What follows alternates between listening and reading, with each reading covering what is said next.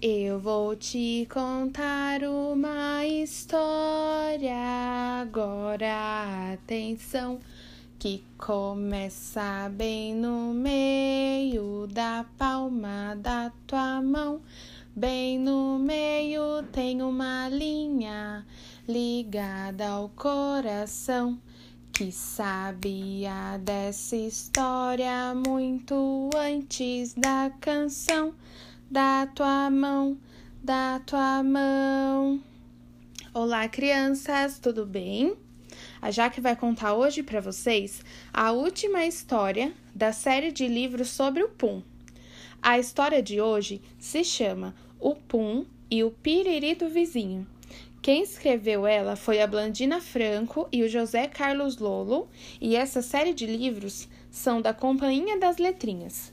Então vamos lá o Pum e o Piriri do vizinho. Meu melhor amigo é o Pum.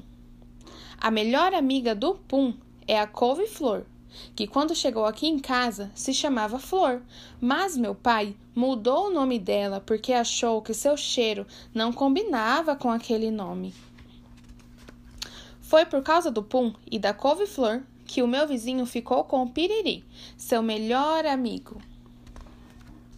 Além do piriri, meu vizinho tem o chulé. E os dois juntos são terríveis. É tanta bagunça que ele nem reclama mais do meu pum, mesmo com a couve-flor junto. Ontem de noite, eu ouvi meu pai falando para minha mãe que a gente vai ter que cuidar do piriri do vizinho nesse fim de semana. Minha mãe não gostou muito. Mas meu pai falou que a gente também era responsável pelo piriri do vizinho disse que ele é um bom vizinho e que, mesmo já tendo chulé, ficou com o piriri. E, além disso tudo, qual seria o problema de ficar só um fim de semana com o piriri se já tínhamos o pum e a couve-flor o ano todo? No sábado eu acordei bem cedo, tomei meu leite com chocolate, comi pão com manteiga e umas bolachas de maisena com banana, e depois corri para o quintal para soltar o pum e esperar o piriri chegar. Eu tentei não fazer muita bagunça, mas o piriri engana a gente. Ele chega de mansinho, parece que não vai dar problema nenhum, mas de repente começa a se agitar. E a gente não consegue ficar parado e tem que sair correndo. De tarde, meu pai levou a gente para passear na praça e eu, que achava difícil segurar o pum, descobri que segurar o piriri é impossível. Ninguém consegue segurar o piriri nem meu pai, que é adulto. Então, eu passei a tarde correndo atrás do meu pai, que corria feito maluco atrás do piriri. E por causa disso, eu acabei deixando o pum escapar um monte de vezes. Quando a gente voltou para casa, meu pai suava por causa do piriri. Eu ouvi ele dizendo para minha mãe que tinha que dar o braço a torcer e que ele devia mesmo ter ficado quieto em casa, porque sair para passear com o piriri foi uma ideia muito bocó. Meu pai saiu de fininho e foi cochilar. Eu queria ver desenho, mas não consegui.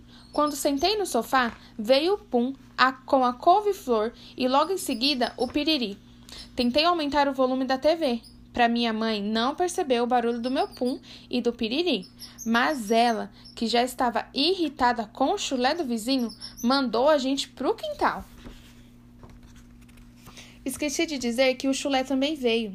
A gente já estava acostumado com o chulé do vizinho atravessando o nosso quintal e chegando até a nossa cozinha durante o jantar.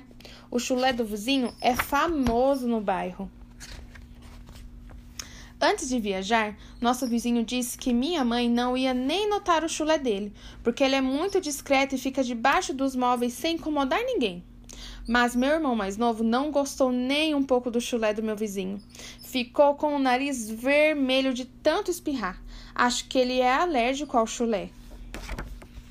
O fim de semana já não estava nada bom para minha mãe.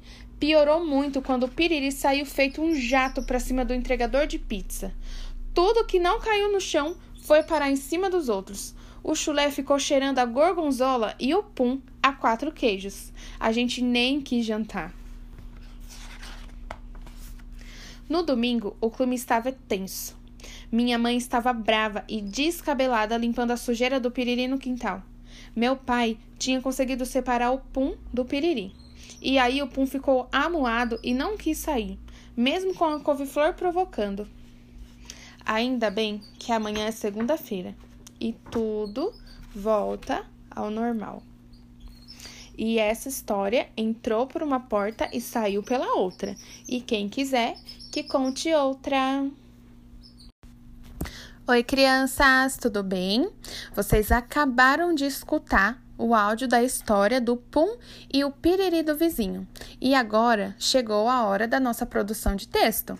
E aí, você já está sentadinho na sua mesa, já pegou o seu caderno? Então corre lá para buscar. A nossa produção de texto de hoje é a seguinte: vocês sabem que o vizinho, né, do dono do Pum mora pertinho dele. E aí, nós temos hoje uma missão. Nós vamos escrever dois nomes, que são os nomes dos bichos de estimação do vizinho do nosso personagem. O nosso personagem, ele tem o Pum, que é o bichinho de estimação dele. E o nosso vizinho, né, o vizinho aqui da história, ele tem dois bichinhos de estimação. E nós precisamos lembrar, porque o nome deles é citado na história. Então, a, é, ouve a história de novo para você poder lembrar, para você ficar atento. E aí você, assim que a Jaque falar o nome do primeiro bicho de estimação, você coloca lá, você pausa o áudio e anota no seu caderno de produção de texto e depois continua a ouvir a história e anota o outro, tá bom? São dois nomes dos bichos de estimação. Então, essa é a nossa produção de texto de hoje, tá bom, crianças? Espero que vocês tenham gostado de realizar, espero que vocês tenham um ótimo início de semana, que essa semana seja muito boa para todos vocês que a gente possa aproveitar muito a nossa família e o tempo que nós temos juntos, para a gente poder fazer várias coisas legais, tá bom? Um beijo e até a próxima atividade!